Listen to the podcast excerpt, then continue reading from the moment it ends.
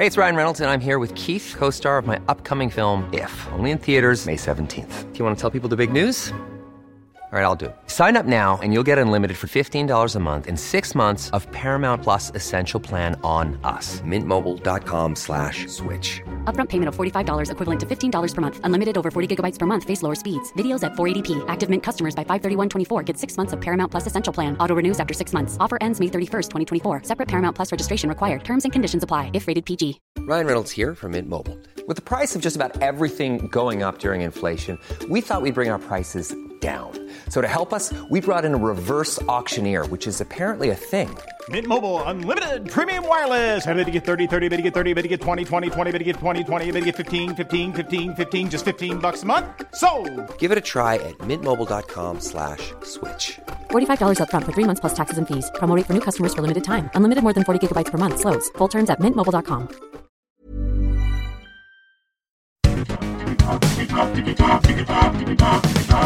Digitalk, der Podcast rund um die digitale Welt mit Dominik Grote.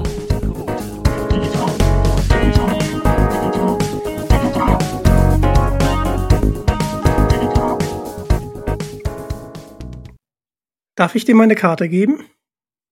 Vielen Dank. Oh, 01766482845. Was für eine schöne Idee, die Lottozahlen von nächster Woche auf eine Karte zu drucken. So, so ist es. Aber äh, ähm, jetzt wisst, jetzt kennt jeder meine Handynummer, ist ja gar Ja, kein oh, Problem. ich sorry. freue mich über die Anrufe, alles gut. Ähm, magst du, magst du noch mal das am Anfang vorlesen? Am Anfang, Digi Ah, die andere Seite meinst du. Alles gut, alles gut. Digitalk, der Podcast rund um die digitale Welt mit Dominik Rote. Das bin ich. Und es ist mir eine große Ehre, mein Kindheitsidol heute interviewen zu dürfen, Ralf Kaspers. Ihr kennt ihn alle. Aber das Wichtigste ist, er war Brillenträger des Jahres 2017. Und wir sind Ja, beides hallo. Brillenträger. Und deswegen meine Frage an dich, Ralf. Was hältst du von meiner Brille? Du hast ein sehr schickes Modell. Du hast ein Modell, das sagt, ja, ich bin Brillenträger. Ich verstecke mich nicht mit meinen schlechten Augen, sondern ich lasse es alle Welt sehen. Danke dir, danke dir. Ich mag deine Brille auch sehr. Äh, mal gucken, vielleicht werde ich ja Brillenträger des Jahres 2023. Ich drück die Daumen. Es ist ein unglaublicher Preis. Also, Ungl- was danach alles, welche Türen sich für mich danach öffneten, ich hätte das nie gedacht. Ja, und ähm, das muss natürlich auch ein Traum gewesen sein für deinen äh, Optiker, ähm, dem du das natürlich erzählen musstest, dass du halt Brillenträger des Jahres geworden bist. Das hat er dann richtig rausgesucht. Oder hast du dir die Brille rausgesucht? Wem, wem gebührt der Dank? Meine Brillen suche immer ich mir aus eigentlich. Also tatsächlich ist es sogar so, dass ich, also ich habe einen super Optiker. Ähm, ich muss mal kurz eine Lanze für ihn brechen, kurz und weit. In Köln. Jens, falls du das hörst. Und André. Die sind wirklich großartig, denn die machen die Brillengestelle selbst. Das Wow. heißt, ähm, die haben so eine, so eine Maschine und können dann aus Kunststoffplatten die Brillen rausfräsen. Und das ist natürlich für jemand wie mich echt großartig, weil das sieht man so nicht, weil die Kamera immer sehr freundlich zu mir ist, aber ich habe eine dicke Nase. Oder besser gesagt, einen dicken Nasenrücken. Und die meisten Modelle, die es so in, bei anderen Ketten gibt oder so, da ist der Steg zwischen den beiden Brillengläsern einfach viel zu schmal für meine Nase. Und dadurch ist da immer so Luft zwischen dem Steg, also praktisch die Verbindung zwischen dem rechten und linken Brillenglas. Der ist zu schmal und der, der drückt dann, der liegt nicht richtig auf der Nase drauf. Und das ist natürlich super, wenn man jemanden hat, der das Brillengestell anpassen kann. Und ja, das machen die. Und wir können, also wir sitzen dann oft zusammen und überlegen, wie könnte denn die Brille aussehen? Und also ich glaube, meine letzten vier oder fünf Brillen habe ich von, von den beiden und ähm, ja, die sind einfach, die sind einfach großartig. Der Hammer. Ein Geheimnis, was du jetzt mit uns geteilt hast. Das Ja. ist wunder- wunderschön. Hier muss ich meinen lieben Kumpel Marc grüßen, der auch ein bisschen im Hintergrund am Werkeln ist. Also der äh, guckt nochmal über meine Texte, über die E-Mails. Und der hat tatsächlich meine Brille ausgesucht. Deswegen lieben, lieben Dank dafür. Und wir kommen mal gleich zur ersten Frage. Wie wurdest du Moderator?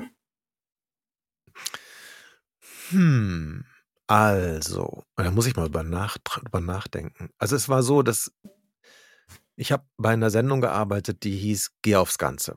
Das war so eine Game Show auf Sat 1 mit Jörg Dräger und Jörg Dräger hat dem, den Leuten aus dem Publikum hat sich mal einen rausgeholt und hat mit denen so ein bisschen gedealt, so gespielt. Äh, willst du das haben, was in der Kiste ist oder das, was ich hier in dem Umschlag habe? Die Leute wollten natürlich immer die großen Preise einheimsen und er wollte, dass sie den Song bekommen. Das war die Niete. Das war so eine Art, das war so eine Stoffratte. Die war echt niedlich. Und die die Redaktion oder die Firma, die diese Sendung produzierte, die wurde aufgekauft von einer größeren Firma. Und diese größere Firma war in direkter Konkurrenz mit der Firma, die Lizenzgeber für Geh aufs Ganze war. Also alles sehr kompliziert. Das bedeutete, ich musste mir einen neuen Job suchen über kurz oder lang. Das wusste ich. Und eine, eine Kollegin von mir, die für Super RTL kleine Sendungen machte, weil Super RTL damals ganz neu war und noch nicht so viel Werbung verkauft hatte. Die brauchten so Füllprogramm. Das waren so kleine Sendungen, ah, fünf Minuten. Die kam eines Tages von einem Casting und meinte, das könntest du besser. Es war so fürchterlich. Und dann hat sie mich sozusagen da dahin geschleppt und dann sollte ich was sagen auf, bei dem Casting. Und für diese Sendung, für die gecastet wurde, da wurde aber jemand anders genommen. Und äh, das war auch ganz okay. Aber jemand bei Super RTL hat eben auch mich gesehen auf dem, auf dem Castingband und meinte, hm, dieser Ralf, der wäre eigentlich ganz gut für diese Tiersendung, die wir machen wollten. Das bedeutete, ich bin einfach da so reingerutscht. Ich brauchte einen neuen Job. Ich musste bei Geh aufs Ganze aufhören, weil das nicht weiterlief. Und ich konnte in der Firma bleiben, weil diese Firma eben diese, diese Füllprogramme produziert hat. Ich bin einfach nur in ein anderes Büro gezogen und ja, hab dann da meine Texte geschrieben. Ich hatte von nichts Ahnung und habe hab diese Sendung moderiert. Und das Tolle war, es hat keiner geguckt. Das bedeutet, ich konnte es machen, wie ich wollte. Niemand hat gesagt, nee, du musst aber mehr so machen oder mehr so. Das war allen irgendwie egal, war mein Eindruck. Und es war natürlich super, weil ich konnte mich dann so ausprobieren und einfach, ja, so sein, wie ich sein wollte. Und aus dieser 5-Minuten-Sendung wurde dann irgendwann eine 20-Minuten-Sendung. Und das ist im Grunde die Geschichte, wie ich äh, beim Fernsehen als Moderator gelandet bin. Ich sehr, wollte das eigentlich gar nicht. Es war mir so reingerutscht. Sehr, sehr spannend auf jeden Fall. Ich kann mir das kaum vorstellen, dass dir niemand zuhören möchte. Und ich muss jetzt auch mal eine Anekdote loswerden. Sendung mit der Maus hat mich seit Kindheitstagen geprägt. Und Sendung mit der Maus war mit einer der wenigen Sendungen, selbst wenn ich mal Fernsehverbot hatte, man war ja auch mal ein bisschen aufmüpfig. Was? Dann war die Sendung trotzdem erlaubt. Die durfte ich trotzdem gucken. Sendung mit der Maus war immer drin. Egal, egal, ähm, ob ich äh, ein Fernsehverbot hatte oder nicht. Und ähm, dafür bin ich dir natürlich sehr dankbar. Gern geschehen. Und ähm, wobei ich dann natürlich nicht der Einzige bin, der das schuld ist. Das stimmt, da das stimmt ja natürlich. Ein kleines Rädchen. Das stimmt natürlich. Da äh, ist ja natürlich auch Armin und Christoph. Christoph, genau. Und die ganze Redaktion. Ich meine, die sind so. Ich, die Sendung gibt es seit 50 Jahren. Ähm, und ich glaube, das ist wahrscheinlich die Hälfte. Du bist die Hälfte von der Maus, nehme ich mal an. Oder vielleicht ein bisschen mehr. Ganz bisschen mehr, ganz bisschen mehr. Also, das ist schon echt, das ist schon echt krass, wie lang sich diese Sendung gehalten hat. Und wie schön, dass du die immer gucken durftest. Ja, das war einfach, einfach super. Und heute ist es immer noch so, wenn ich was nicht verstehe, gucke ich erstmal, ob die Sendung mit der Maus darüber ein Video gemacht hat, damit ich das verstehe. Ja. Und, Gute ähm, Taktik. Und es wird sogar in der Schule genutzt. Also wir hatten irgendwie im, in, in der Ausbildung hatten wir den Bereich ähm, Informatik so ein bisschen. Und da wurde dieses Video genommen, wie ein Computer funktioniert von der Sendung mit der Maus. Also es ist in allen Lebensbereichen irgendwie hat es immer noch Spuren hinterlassen und dafür bin ich natürlich sehr dankbar.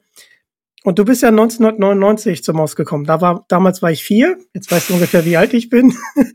Und äh, kannst du uns ein bisschen mitnehmen, wie dein erster Tag bei der Sendung mit der Maus war? Also, es ist nicht so, dass man sich das so vorstellt, man geht da zur Arbeit und dann fängt man da an bei der Maus und dann ähm, hat man so einen Tisch in einem Büro es lief da eher anders. Ähm, die, diese Sendung bei Super RTL, die hörte irgendwann auf. Und ich war gar nicht traurig, weil ich nämlich kurz vorher, kurz vor Ende von Mu, das Tiermagazin, angefangen habe zu studieren.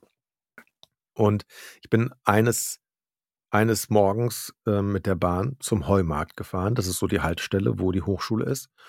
Bin da ausgestiegen und da hat mich eine junge Frau angesprochen und hat mich gefragt, bist du nicht der, der bei Super RTL dieses Tiermagazin moderiert? Und ich so, ja.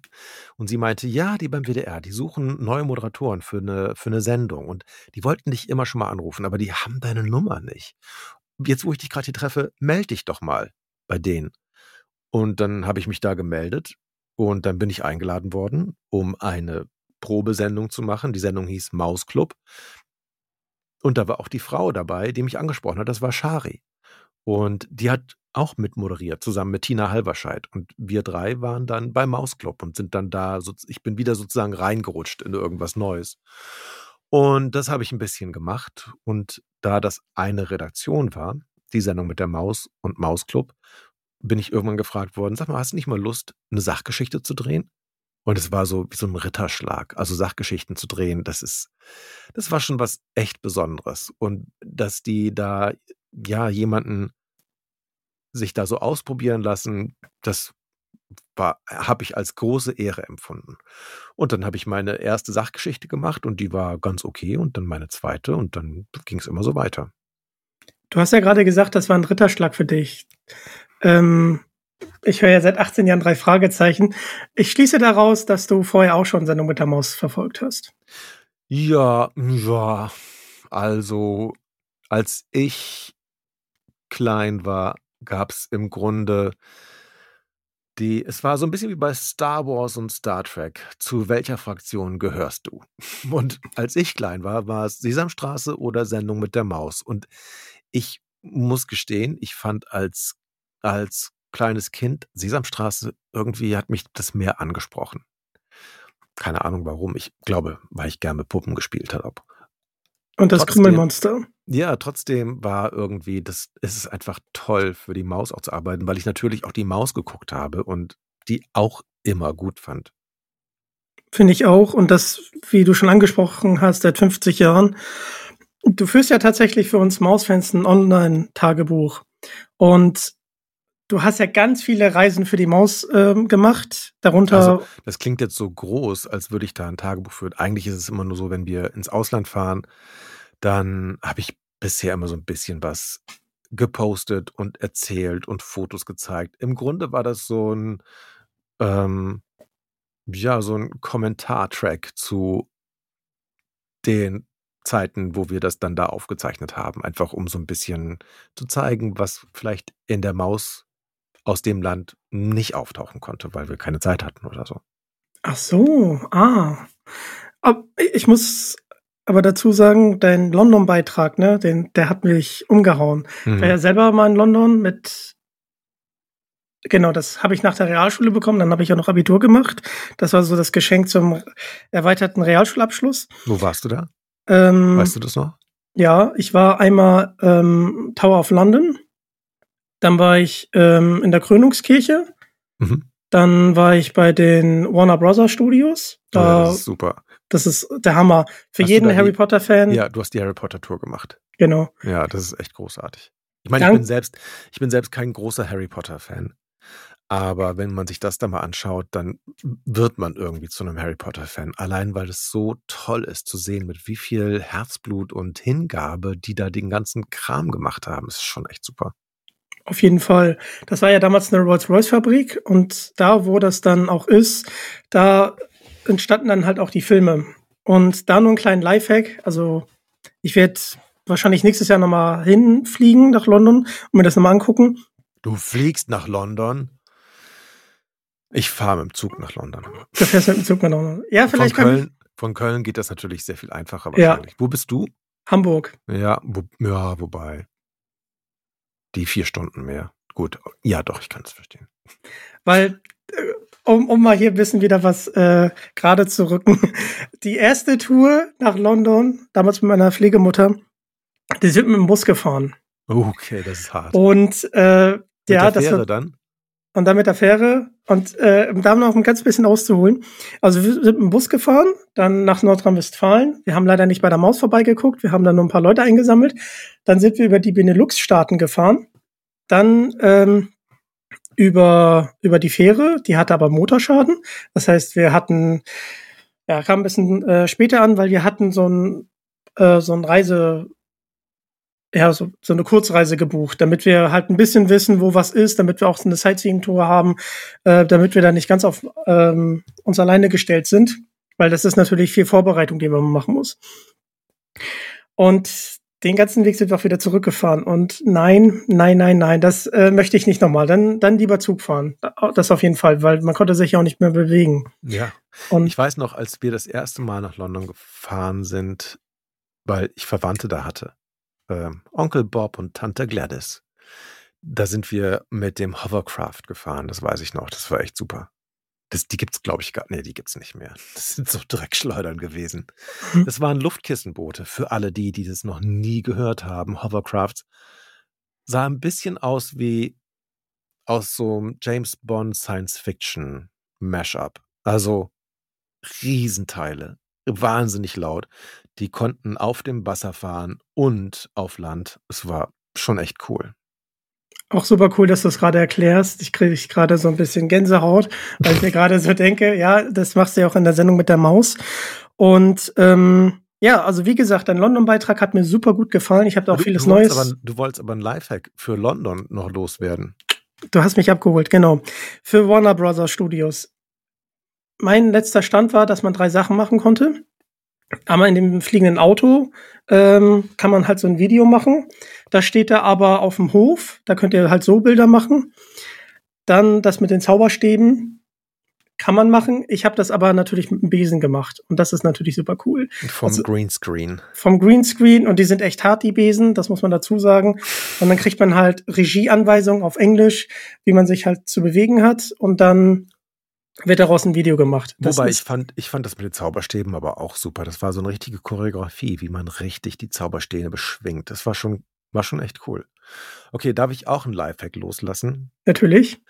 Wenn du nochmal oder wenn irgendjemand, wer hier zuhört, nach London möchte und irgendwie was mit Harry Potter machen möchte und vielleicht auch ins Studio fahren möchte, das ist gut, aber das sollte man eher am zweiten oder dritten Tag machen, weil vorher, bevor man sich die Harry Potter Studios anschaut, weil die so bombastisch sind, ist es irgendwie viel, viel netter, noch so eine Tour von Muggles zu machen. Das sind so Walking Tours durch London. Ähm, das heißt, man, man spaziert ungefähr vier Stunden durch London und ähm, der, der Tourguide erzählt dann zu allen möglichen Punkten, die man abläuft, was die mit Harry Potter zu tun haben. Und das ist total das ist wirklich sehr amüsant und sehr cool. Und wenn man das gemacht hat, dann ist man schon so in der richtigen Stimmung, um dann am nächsten Tag oder so die Warner Studios zu besuchen. Toller Lifehack, der wird direkt aufgeschrieben. Und King's Cross. Gleis 9 3 Viertel. Ja. Das ist, ja, glaube ich. Da kommst du immer an, wenn du mit dem Zug fährst. Genau. Also du kommst in äh, St. Pancras an. Das ist sozusagen die internationale, der internationale Teil des Bahnhofs King's Cross. Sehr gut. Und also wie gesagt, der London-Beitrag, hat mich umgehauen. Ich habe den vorgestern mir nochmal angeguckt und habe da wirklich auch neue Sachen ähm, erfahren können. Und also die, deine Art, wie du es transportierst, ist einfach großartig. Und ähm, du hast ja das vorhin schon ein bisschen angesprochen. Du hast ja ganz viele Reisen für die Maus gemacht. Gab es da besondere Erlebnisse? Oh, die gibt's immer. Also jede Reise ist eine Aneinanderreihung von besonderen Erlebnissen. Ähm, das ist auch in jedem Land gibt's gibt's Besonderheiten, die ich nicht erwartet hätte. Also zum Beispiel in Indien fand ich es unglaublich, wie sehr das Gaspedal mit der Hupe verbunden ist, wenn, wenn die Leute da Auto fahren. Es ist so laut. Das war, das war echt krass. Und toll waren auch ähm, die Tempel. Ähm, es gab zum Beispiel einen Tempel mit einer riesigen Statue. Das war, ich den Namen vergessen, ein Gott, der ein Affengesicht hat. ich müsste nochmal nachgucken, wer das war. Ganz großartig. Und das ist wirklich auch die Farben in Indien super. Aber auch Japan zum Beispiel hat mich unglaublich umgeworfen. Wenn ich, wenn Japan nicht so weit entfernt wäre, ich glaube, ich würde da regelmäßig hinfahren. Übrigens, ganz interessant. Die alte Hauptstadt von Japan ist Kyoto. Und die aktuelle ist Tokio. Das bedeutet, Japan ist das einzige Land der Erde, wo die neue Hauptstadt genau die gleichen Silben hat wie die alte Hauptstadt, nur andersrum. Der Wahnsinn. Wieder was gelernt. Wieder was gelernt. Wow. Ey. Und das ist einfach so locker flockig. Das war nicht abgesprochen. Also es ist wirklich real. Es ist unglaublich. Ralf, du hast es einfach drauf. Ich habe ja unglaublich. Unglaublich. Insofern ist wirklich jedes Land ganz besonders. Ich habe aber gemerkt, dass, dass mir die kalten, dunklen, schroffen Länder, die liegen mir irgendwie mehr. Also sowas wie das Vereinigte Königreich oder Island, da fühle ich mich sehr zu Hause. Ich weiß gar nicht warum. Ich bin so ein sonniges Gemüt. Aber ja, wenn es so, gerade Island, wenn wir waren nur im Winter da, ähm, auch das zweite Mal, als ich da war, wenn die Sonne erst so um halb zwölf aufgeht und dann aber um halb vier wieder untergeht, das ist, das mag ich. Es hat was ganz Besonderes. Du hast auf jeden Fall gerade das Reisefieber mir und vielleicht auch in unseren Hörern geweckt. Island wollte ich unbedingt mal hin, da war eine gute Freundin von mir und hat davon geschwärmt. Tolle Landschaft, tolle Menschen, das fand sie richtig, richtig toll. Ja. Sie war da, glaube ich, drei Monate. Das Tolle ist, ähm, wenn du, wenn du gerade so spirituell drauf bist und dich auf die Suche nach Gott machst, dann ist Island genau richtig, denn da gibt's Gott in jedem Supermarkt. Weil auf jeder Süßigkeit steht Gott drauf, weil das irgendwie so ein, ich glaube, das heißt gut auf Isländisch und ähm, Süßigkeiten sind, heißen halt Gott da und das ist total lustig als jemand, der, ähm, ja, für den das halt eine, ein deutsches Wort ist und kein isländisches Wort. Das nur so nebenbei. Das ist nebenbei, wie du das einfach so raus hast, das ist unglaublich. Ich, ah. Und jetzt müssen wir mal ein bisschen dem äh, Titel des Podcasts gerecht werden. Wir haben sie ja alle so ein bisschen miterlebt, du wahrscheinlich mehr als ich, die Digitalisierung. Ähm, würdest du sagen, du bist ja jetzt sehr lange bei der Maus dabei, dass das deinen Arbeitsalltag vereinfacht hat? Ähm, also Digitalisierung das klingt so, als hätte ich vorher analog gearbeitet und dann digital, aber ich, ich habe eigentlich immer irgendwie was mit Computern gemacht. Es war nie so, es war für mich, ich bin mit denen, mit Computern aufgewachsen. Wir hatten,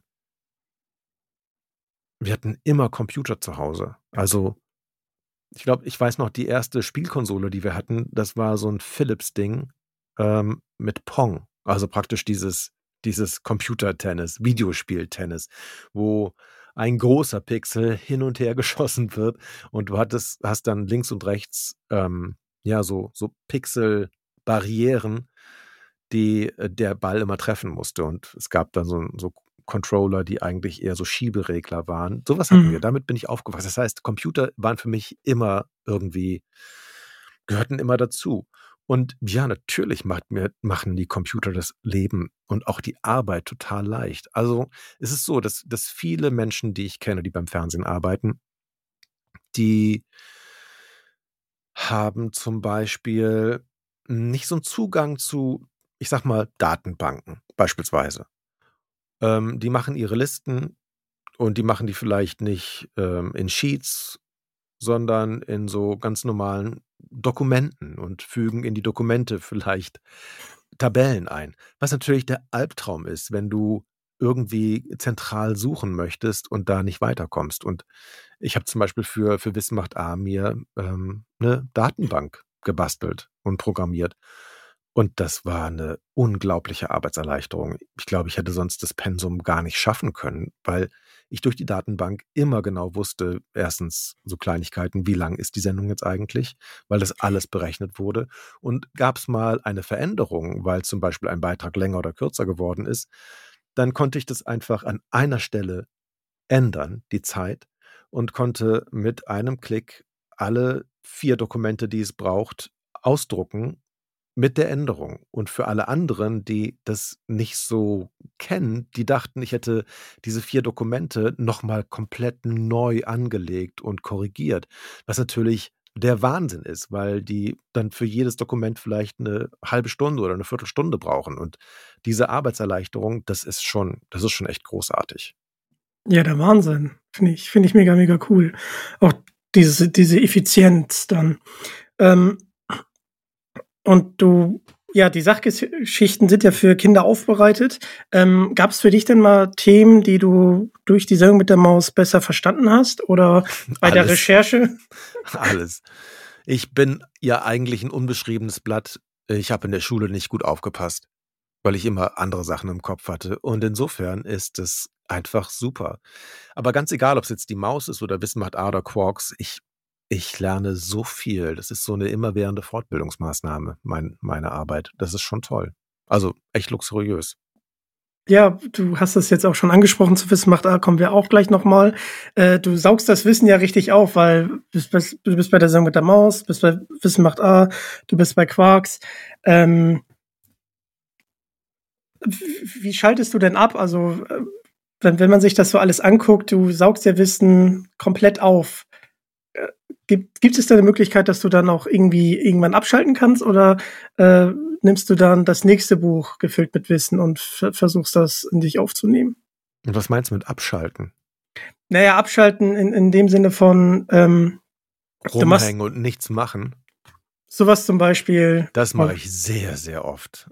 Bei uns zu Hause gibt es ein geflügeltes Wort nach dem Motto, ich höre dich nicht tippen, wenn ich einfach nur rumhänge und nichts mache. Aber das Rumhängen und Nichtsmachen ist ja auch Arbeit, wenn du so natürlich, willst. Weil ich dann gleichzeitig ja, während ich rumhänge und nichts mache, nachdenke über alle möglichen Sachen. Also, nee, ich schalte eigentlich nicht ab, weil ich da überhaupt kein, kein Bedürfnis zu habe, weil mir die Arbeit einfach Spaß macht und ich mag es total gerne, neue Sachen mitzubekommen und ähm, so, ja, mein Horizont immer mehr zu erweitern. Das, das ist irgendwie nichts, was ich anstrengend finde.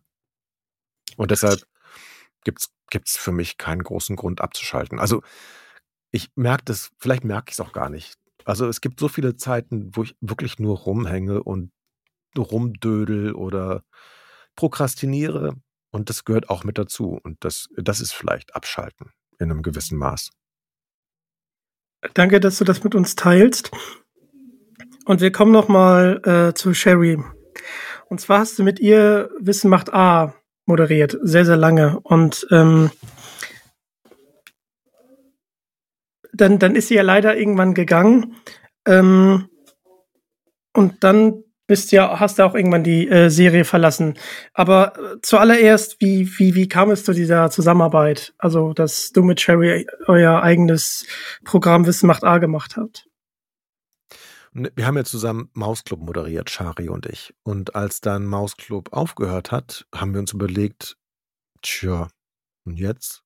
Weil der WDR wollte, der wollte gerne diese ganzen Beiträge, die wir beim Mausclub hatten, die waren nur einmal gesendet worden, mehr oder weniger. Und ähm, die dachten sich, es wäre eigentlich total schön, wenn wir die, wenn wir die nochmal irgendwie in so einer, in so einer Sendung ja benutzen könnten, weil das wäre eigentlich sonst so ein bisschen Verschwendung, dass wir die nur einmal gezeigt haben. Und dann haben wir uns überlegt, wie sollte denn so eine Sendung aussehen, die wir auch gern gucken würden. Und dann kamen wir auf Wissen macht A. Wissen macht A war eigentlich ursprünglich nur so eine Art Abspielstation für alte Beiträge aus dem Mausclub. Und irgendwann waren die alle durchgesendet. Und Wissen macht A war aber irgendwie so, äh, so beliebt schon an den Anfängen, dass, dass der WDR gesagt hat, wisst ihr was, wir machen das einfach weiter. Wir produzieren einfach neue Beiträge und dann, kaum hast du dich versehen, sind 20 Jahre vorbei. Und war auch Teil meiner Kindheit. Ich bin dir doch sehr dankbar für, weil Wissen macht A war die zweite Sendung, die ich gucken durfte, falls ich das Fernsehverbot hatte. also Schön. Ralf, du hast mir die Kindheit gerettet. Ich habe dich zum Fernsehen gebracht. Du hast mich zum Fernsehen gebracht, so ist es. Ähm, das sind jetzt 20 Jahre. Hast du da einen schönen Moment für uns, den du mit uns teilen möchtest aus dieser ganz langen Zeit, wo du Wissen macht A gemacht hast? Es gibt so viele schöne Momente bei Wissen macht da. Gerade gestern habe ich noch mit Günther mich unterhalten. Günther hat immer Ton gemacht bei uns, ähm, weil, weil ich mit ihm zusammen gedreht habe, die Quarks Science Cops. Das ist auch eine sehr lustige Serie. Ähm, und Günther macht da auch Ton. Und wir hatten eine Szene, wo wir einfach nur rumliegen mussten gestern. Und dann habe ich gesagt, ja, im Liegen kann ich am besten arbeiten. Das ist irgendwie am entspanntesten. Und dann habe ich erzählt, wie das damals bei Wissen macht A war, als wir im Bällchenbad die Sendung moderiert haben. Und wie entspannt das für, für mich war und ich glaube auch für Shari, einfach nur blöd da rumzuliegen und die Sendung zu machen. Nur halt für den Ton war es ein Horror, weil Bällchenbäder sind wirklich extrem laut auf Mikrofon. Das war für Günther der Albtraum. Und da haben wir gestern nochmal herzlich drüber gelacht, wie, wie schwierig das alles war und wie, wie schlimm der Sound war und dass wir das am Ende nochmal ähm, nachsprechen mussten teilweise. Das war lustig. Das hört sich echt lustig an, ja. Kommen wir mal direkt zu Quarks. Ähm, auch eine sehr, sehr tolle Sendung, wie ich finde. Danke. Da, sehr gerne. Da gibt es ein sehr gutes Video. Wir haben ein bisschen über Hacks gesprochen. So hilfst du deinem Gehirn auf die Sprünge. Und da zeigst du ja dein Talent, weil auf auf der einen Seite zeigst du halt Lerntechniken, finde ich auch sehr amüsant. Und auf der anderen Seite bringst du halt noch diesen Inhalt mit rüber. Ähm, hast du die Ideen schon im Kopf und wie lange braucht es, damit so ein Video entstehen kann? Hm, also von, wir rechnen immer rückwärts. Wir rechnen immer, okay, wann muss das gepostet werden? Wann muss es zur Agentur, die sozusagen die Thumbnails und den ganzen Kram macht? Wie lang haben wir dann Zeit für die Soundbearbeitung? Wie lang muss vorher die Grafikbearbeitung fertig sein? Wie lang vorher muss der Schnitt fertig sein? Und wann gehen wir ins Studio und wie lang vorher muss das Drehbuch fertig sein und der Ablauf? Das bedeutet, ich glaube, für ein so ein Video brauchen wir oh, lass mich nicht lügen, aber es sind bestimmt vier Wochen oder sechs Wochen, vier bis sechs Wochen. Wow. Aber es hat mich umgehauen. Ich fand's großartig. Äh, du hast mich da jetzt noch mal ein bisschen süchtig gemacht und dann noch mal mehr äh, zu eurem YouTube-Channel gebracht. Also lieben Dank dafür. Das Tolle ist, wir, ähm, ich glaube, Ende November. Ich weiß gar nicht, wann, wann postest du das hier? Vermutlich in zwei Wochen. Ah ja, das wird kurz davor sein.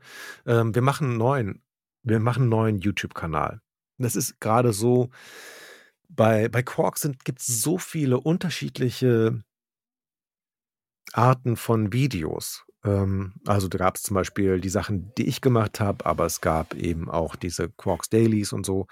Ähm, dass dass wir uns überlegt haben, eigentlich ist es viel sinnvoller, wenn man das so ein bisschen entfächert damit die Leute, die nur die Presenter-Formate haben wollen, nicht von mir immer genervt werden oder Leute, die ähm, nur so kurze Videos haben wollen, eben genau das abonnieren können. Das ist natürlich sehr schwierig, wenn du einen großen Kanal hast, wo alles reinkommt. Und deshalb haben wir das ein bisschen entfächert und ab, ich glaube, Ende November, Anfang Dezember gibt es dann ähm, Dimension Ralf. So heißt unser, unser Kanal. Und ähm, da machen wir diese Videos jede Woche ein neues. Das wird eine große Herausforderung, weil es echt viel Arbeit ist. Merke ich gerade. Ich bin auf jeden Fall sehr gespannt. Also ich werde ihn auf jeden Fall direkt abonnieren, sobald ich ihn sehe. Sehr gut. Und ja, ich bin auf jeden Fall sehr, sehr gespannt, was da noch auf uns zukommt. Und Du wurdest ja gewürdigt mit dem Bundesverdienstkreuz 2019. Und das war nicht eine normale Zeremonie. Ich habe mir die auf YouTube angeguckt. Da war tatsächlich auch die Maus dabei. Äh, wie war die Zeremonie für dich? Das war total schön, weil normalerweise ist es so, dass wenn ich irgendwo mit anderen Leuten stehe, dann bin ich oft der Größte und Längste und rag immer so raus. Und da war das nicht so, weil nämlich Dirk Nowitzki auch ein Verdienstkreuz bekommen hat. Und es war total angenehm. Ich war, ja, ich ähm, konnte mich so, so einfach hinter ihm verstecken. Das war, fand ich sehr schön. Und ansonsten hat die Maus ja auch noch ein ihr eigenes Verdienstkreuz bekommen ähm, vom Bundespräsidenten und es war sehr niedlich. Sie hat sich sehr gefreut. Alle war, alle Beteiligten haben sich sehr gefreut. Und ähm, ja, das hängt, hängt im Büro der Maus und äh, hat da einen Ehrenplatz bekommen. Sehr schön, sehr schön. Und äh, das könnt ihr euch, wie gesagt, auf YouTube nochmal angucken. Ich fand das auch äh, sehr süß gemacht und äh, wie sich die Maus auch gefreut hat. Das war schon echt putzig. Und dann bist du tatsächlich auch noch Buchautor von vielen Sachbüchern für Kinder. Ähm, einer meiner Lieblingsbücher als Kind hast du tatsächlich auch geschrieben. Wissen macht A, klugscheißen leicht gemacht. Ähm, wie wurdest du eigentlich Buchautor? Also,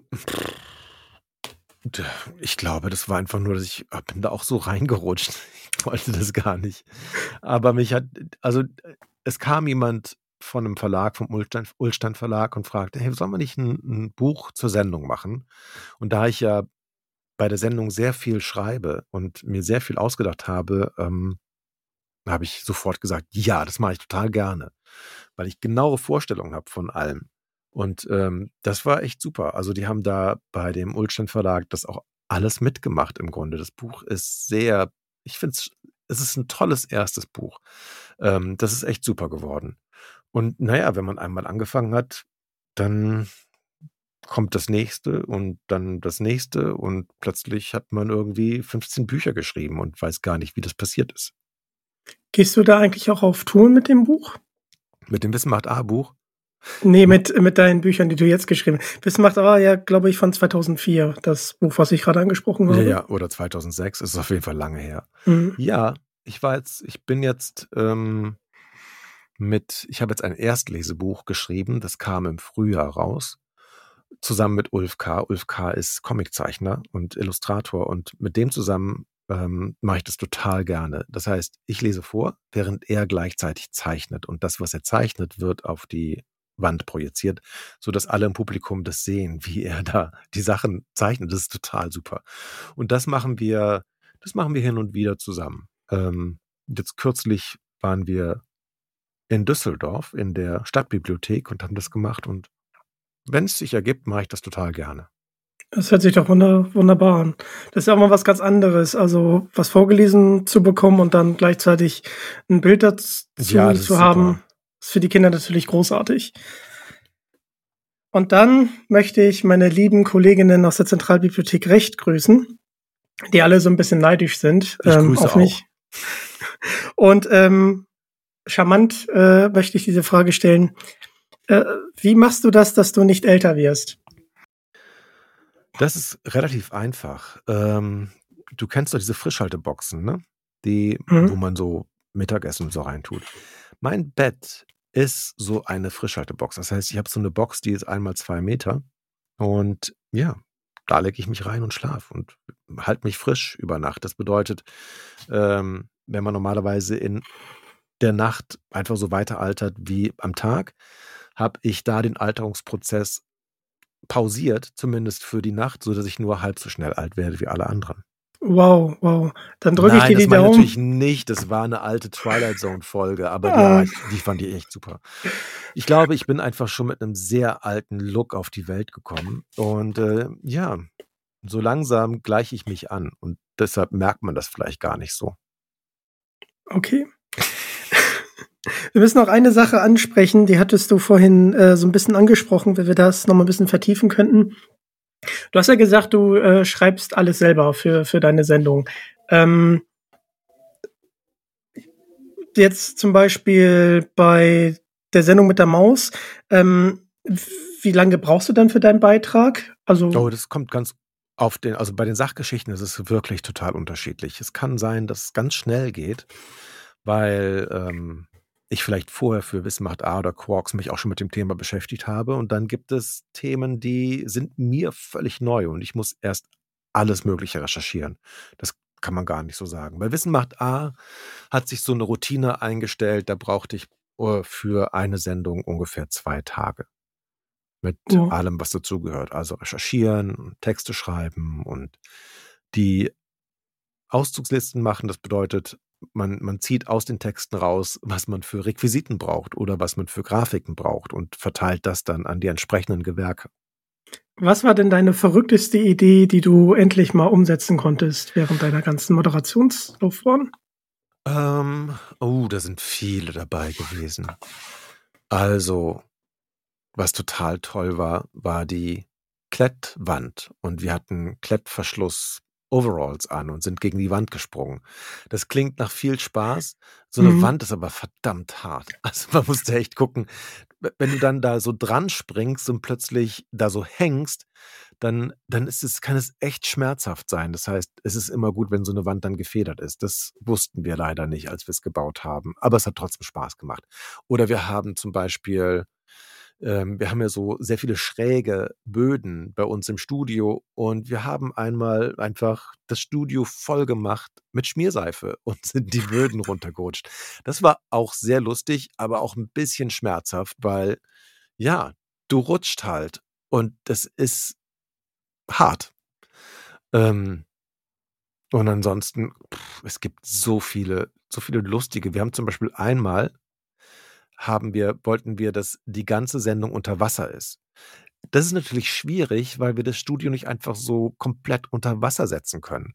Also haben wir das folgendermaßen gemacht. Wir haben einfach nur das Studio dekoriert wie unter Wasser und haben kurz unterhalb der ganzen Lampen so eine Art ähm, Wasseroberfläche eingezogen. Das heißt, man sah nur so den, den Rumpf von einem kleinen Boot und ähm, alles, was so praktisch reinragt in das Wasser.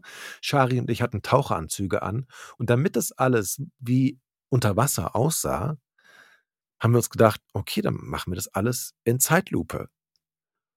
Und Ja. Zeitlupe ist ganz einfach. Zeitlupe bedeutet, man nimmt zum Beispiel das Video mit 240 Bildern auf pro Sekunde und spielt es dann mit 25 Bildern pro Sekunde ab.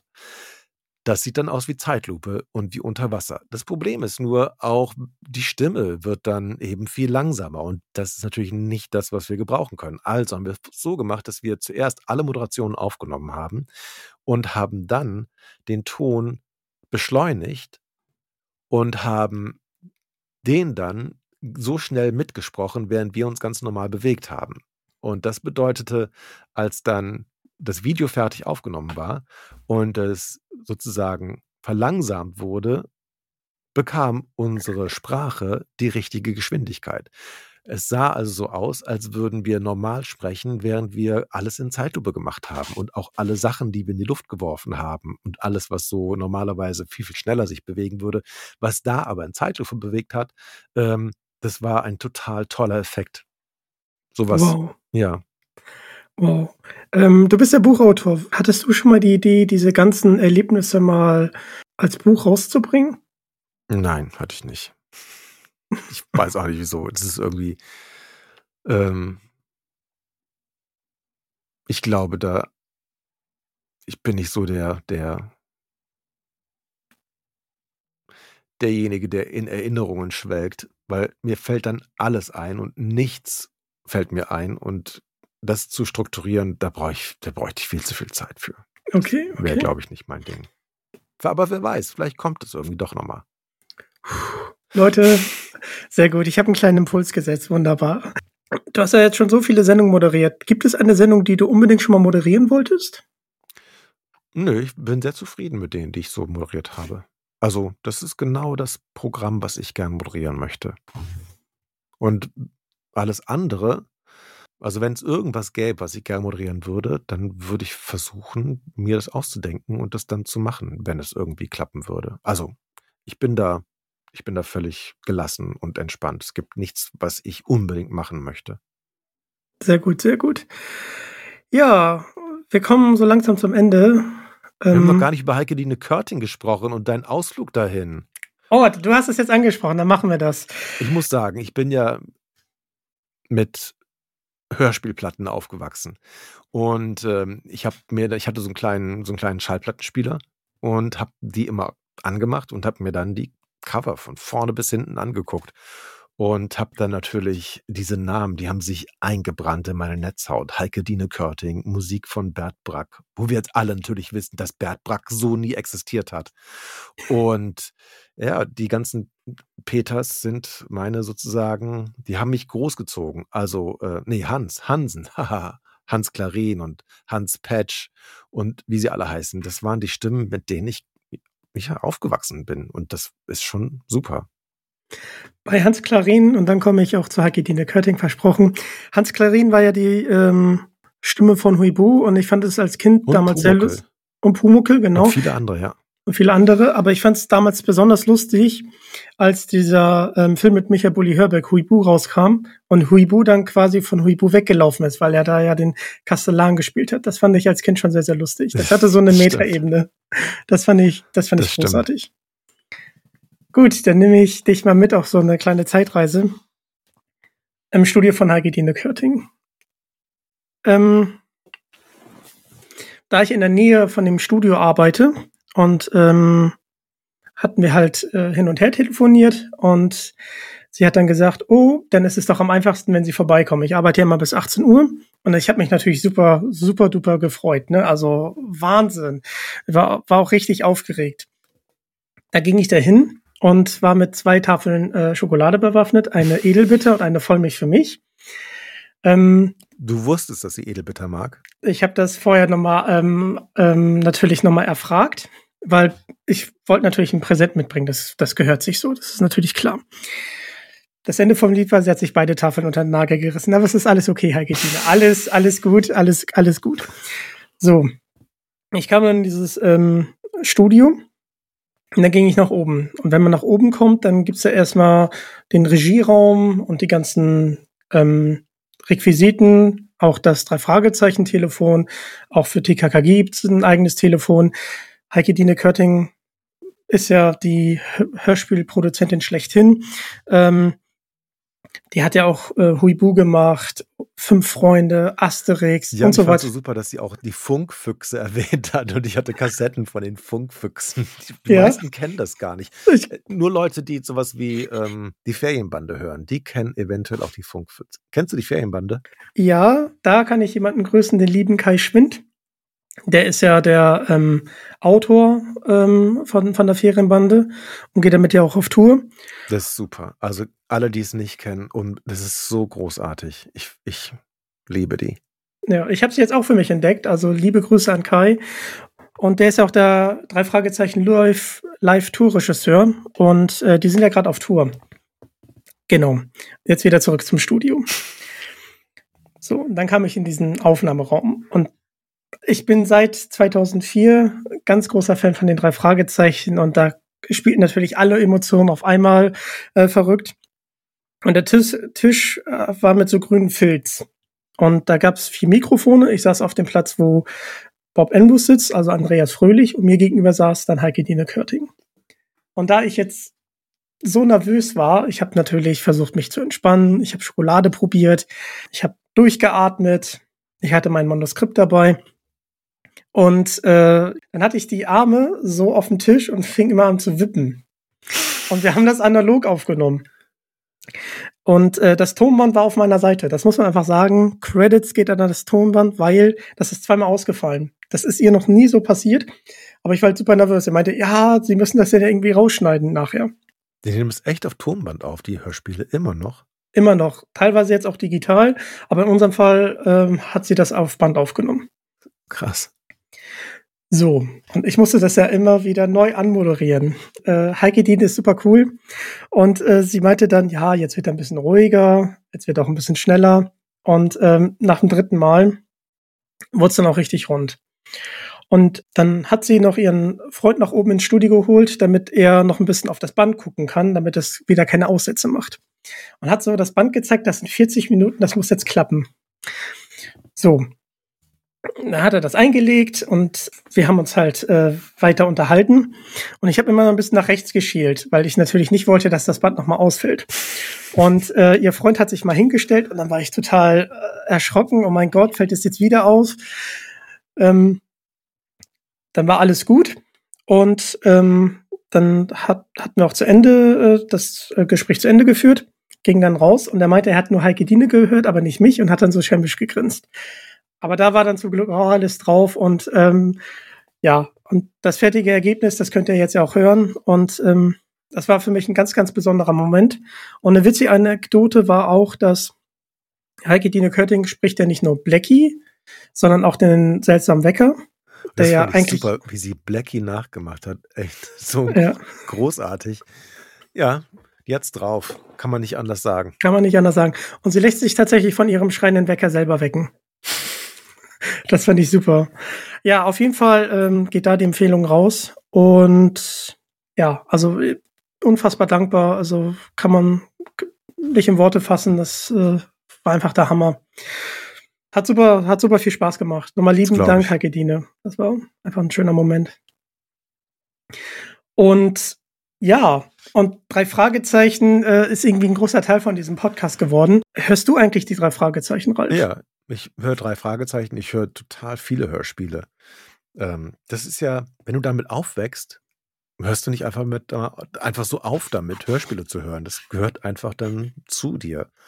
Also, ähm, ich höre sogar manchmal die drei Ausrufezeichen, aber die finde ich nicht so toll wie die drei Fragezeichen. Gut. Ja, das bleibt unter uns. Es bleibt unter uns. Ja, nee, und ähm, also es gibt total viele. Ich ähm, habe noch, ich habe bestimmt noch zwei Meter Schallplatten im Keller. Wow. Ja. Die ich irgendwann mal loswerden muss, ehrlich gesagt. Aber ich mag die ganzen alten, ich mag sowas wie Hexe Schrumpeldei und Huibu und auch die ganzen Märchen. Das ist irgendwie total nett. Lustig ist auch, wenn man mal so eine Zeit lang, also früher die Märchen, das war für mich ja ganz normal, das zu hören. Sowas wie ähm, Schneewittchen beispielsweise. Ich fand es als Kind total richtig, dass die böse Stiefmutter von Schneewittchen am Ende in glühenden Kohlen so lange tanzen musste, bis sie tot war. Das fand ich als Kind, ja, die ist böse, die wird bestraft. Dann habe ich es jahrelang nicht gehört und habe dann irgendwann als Erwachsener das nochmal gedacht, ey, krass, das sind die härtesten Foltermethoden. Mhm. Und da, da wurde mir erstmal klar, mit was ich einfach aufgezogen worden bin. Kein Wunder, dass ich immer noch Horrorhörspiele total gerne höre, weil das hat sich wahrscheinlich so, ja, in, auch normalisiert in mir, dass man sowas Schreckliches einfach hört und denkt, ja, nee, das ist, gehört so, weil die war böse und die muss jetzt sterben. Das war schon echt hart, die Erkenntnis, mit was meine Eltern mich da allein gelassen haben. Krass. Krass. Da gibt's ja auch die Gruselserie. Da nochmal schöne Oh Grüße ja, an, an super. André Meninger, hat die ja nochmal neu aufleben lassen. Ähm, genau. Die mochte ich auch. Die finde ich immer noch gut. Ich liebe ja auch total ähm, Oliver Döring und die ganzen John Sinclair Hörspiele. Das ist eine ganz andere Schule als die Europa-Hörspiele, aber die sind auch super. Das sind, das sind richtig großartige Hörspiele. Und Oliver Döring hat es geschafft, eben die ganzen Synchronsprecher von, von den Hollywood-Größen vors Mikrofon zu kriegen. Das bedeutet, du hörst Stimmen und denkst, oh, das ist doch der und der aus irgendwelchen Filmen. Und das ist einfach so ein geschickter Schachzug von ihm gewesen. Oliver hat auch ganz viele, der hat auch die ganzen Star Wars-Hörspiele gemacht. Das heißt, Wow, jetzt hast das- du mich. und das musst du dir vorstellen. Oliver hat von Lucasfilm sozusagen die, ja, die Originalsounds bekommen und konnte damit dann die Hörspiele basteln. Das ist einfach so ein Schatz. Unglaublich. Mhm. Habe ich damals auch rauf und runter gehört, äh, die Star Wars Hörspiele. Ich habe da tatsächlich ein Tattoo auf dem Arm. Das ist das Oh ja, Symbol der mal. Jedi. Na gut, ich sag, guck mal, das ist doch nur ein Audiopodcast. Ja, tut mir leid, alle, die es jetzt hören und nicht sehen können. Du sagst es, aber die Folge ähm, mit Kenneth Sach, meinem Tätowierer, das bleibt auch bei diesem Tattoo. Das waren die längsten anderthalb Stunden meines Lebens, aber da könnt ihr es nochmal ein bisschen äh, nachhören, wie es dann für mich wirklich war. Alle Schmerzensschreie dokumentiert. Genau. Also es ist eigentlich nur ein Schrei. Die ganze Folge ist ein Schrei und dann, dann, dann endet sie. Ähm, weil John Sinclair spricht doch, glaube ich, auch Dietmar Wundner mit. Ne? Das, also Namen sind für mich wirklich noch schwieriger als Gesichter. Okay. Ähm, der war hier nämlich auch schon Gast und das ist ja die deutsche Stimme von Daniel Craig alias James Bond und auch Adam Sandler. Ah, ja, also das kann gut sein, dass er damit spielt. Liebe, liebe Grüße, Dietmar. Ja, genau. Und da kann ich ja noch was bezüglich drei Fragezeichen hier mal ein bisschen erzählen, weil äh, die Folge hier kommt ja ein bisschen später raus. Und zwar war ich bei dem lieben Jens-Peter Morgenstern. Und das war für mich auch wieder eine besondere Ehre. Jedes Gespräch ist eine besondere Ehre. Auch, dass du heute hier Zeit für mich gefunden hast. Einfach nur großartig. Und Jens-Peter Morgenstern macht ja die Hörspielmusik für die drei Fragezeichen, für TKKG und die fünf Freunde. Und dann waren wir halt im, im Studium und äh, ich habe mich wahnsinnig über diese Einladung gefreut. Und die Folge ist besonders, weil wir uns wirklich Gedanken gemacht haben über bestimmte Hörspielstücke aus den drei Fragezeichen, dass wir die einspielen. Darunter ist ähm, die Toteninsel, darunter ist das Hexenhandy, absolut gruselig. Nebelberg ist übrigens die Lieblingsfolge von Jens-Peter Morgenstern. Und danke dir, lieber Jens-Peter. Also das ist einfach eine richtig schöne runde Folge geworden und da hört man auch das Stück, womit er zu Heike Dine Körting gegangen ist, ähm, um sich als Hörspielmusiker, Komponist äh, zu bewerben. Und dieses Orchesterstück, das haben wir natürlich auch eingespielt. Und ähm, da mal hinter die Kulissen zu blicken, das äh, fand ich auch sehr, sehr interessant. Und das glaube ich. Ja, also die drei Fragezeichen werden immer ein Teil von diesem Podcast sein. Und da kommen auf jeden Fall noch interessante äh, Gäste, die ähm, da an den drei Fragezeichen mitwirken. Und genau. Aber ist ja wunderschön, dass äh, du auch äh, drei Fragezeichen-Fan bist. Hast du eine Lieblingsfolge? Das muss ich jetzt einfach fragen. Das ist einfach. Äh, komischerweise hab ich, fand ich die Folge mit, ich habe den Namen vergessen, wo die mit dieser, mit dieser Riesenorgel, ähm, das war eine sehr, sehr alte Folge. Ich, ich müsste den mal googeln. Also die Geschichte ist die, die äh, drei Fragezeichen haben einen Fall und müssen in so einem, in so einem alten Gebäude ähm, recherchieren. Und sobald die im Gebäude drin sind, bekommen die so richtig Beklemmungen und Angst und ähm, wollen am liebsten rausrennen aus dem Gebäude. Und im Lauf der Folge kommt raus, dass da natürlich sehr viele Machenschaften laufen. Da sind keine Geister am Werk, sondern der Typ, der das alles irgendwie so ein bisschen handelt, der hat da eine Orgel und diese Orgel, die kann so tiefe Töne spielen, die sozusagen subsonar sind. Du hörst die nicht, aber du spürst die. Und diese, diese Orgeltöne, die, ähm, ja, die, die machen, die sorgen dafür, dass du dich ganz komisch fühlst und Angst bekommst. Und das ist das, was, was da passiert ist mit den drei Fragezeichen. Das fand ich immer super faszinierend. Ich glaube, das ist eine meiner eine der Folgen, die am, am meisten hängen geblieben ist. Ich weiß gar nicht genau warum. Ich glaube, ich fand es einfach großartig, dass man Töne erzeugen kann, die man nicht hört, die aber trotzdem irgendwelche Auswirkungen auf deinen Körper haben. Finde ich auch sehr spannend. Ich glaube, es ist das Gespensterschluss. Ich bin mir das nicht hundertprozentig sicher. Kann sein, ich weiß es auch nicht mehr. Gerne ist auf jeden Fall eine sehr alte Folge. Ja. Meine Lieblingsfolge und äh, die lieben Hörer, die haben das jetzt schon ganz aufgehört, äh, ist tatsächlich Tödliche Spur. Und unser lieber Morten ähm, ist dann auf einmal tot. Und die Fragezeichen stellen natürlich Ermittlungen an. Und dieser Fall ist besonders ähm, actiongeladen. Also der ist unfassbar schnell erzählt. Man kann den ganzen Spuren auch kognitiv sehr gut äh, folgen. Und äh, das war als Kind sehr, sehr besonders, auch bei den drei Fragezeichen, weil dieses ganz schnelle Erzählen, äh, Erzählte und das Mord noch endlich mal äh, in, in den Vordergrund gerückt wird, das war natürlich was absolut Besonderes. Ja. Ja. Jetzt müssen wir aber aufhören, wenn's, man soll ja aufhören, wenn es am schönsten ist. Es hat mir unglaublich viel Spaß gemacht. Äh, vielen Dank für diese ganzen Anekdoten und dass wir so viel über dich erfahren durften. Es war ein cooler Talk. Und wie, wie war es für dich? Das war, ich mache mir jetzt die Zigarette an. Nee, es war für mich auch sehr angenehm. Ähm, es ist, wir haben eigentlich zu wenig über Hörspiele gesprochen, finde ich, und so den ganzen Kram. Aber ansonsten ähm, fand ich es sehr lustig. Das freut mich. Ich, ich überlege gerade, was, was mir am besten, aber das kann man nicht sagen. Also, ich freue mich auf die Folge und ich freue mich auf alle anderen Folgen, die du machen wirst. Oha, das ehrt mich, das ehrt mich. Ähm, dann spreche ich das jetzt einfach aus. Wenn du möchtest, können wir mal eine gesonderte Folge machen, wo wir einfach über Hörspiele und alles andere, was uns noch so interessiert, unterhalten. Klingt gut. Wunderbar, wunderbar. Ihr wollt noch mehr von Digitalk hören? Schaltet nächstes Mal gerne wieder ein. Folgt mir auf Social Media und lasst ein Abo da. Link ist in der Beschreibung. Das ist der Weg. Danke, dass ihr Teil davon seid. Und damit bin ich raus. Tschüss. Ja, tschüss.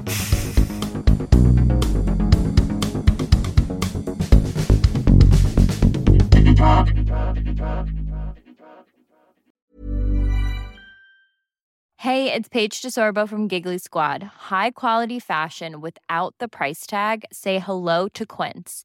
I'm snagging high-end essentials like cozy cashmere sweaters, sleek leather jackets, fine jewelry, and so much more. With Quince being 50 to 80% less than similar brands. And they partner with factories that prioritize safe, ethical, and responsible manufacturing. I love that. Luxury quality within reach. Go to quince.com slash style to get free shipping and 365 day returns on your next order. Quince.com slash style.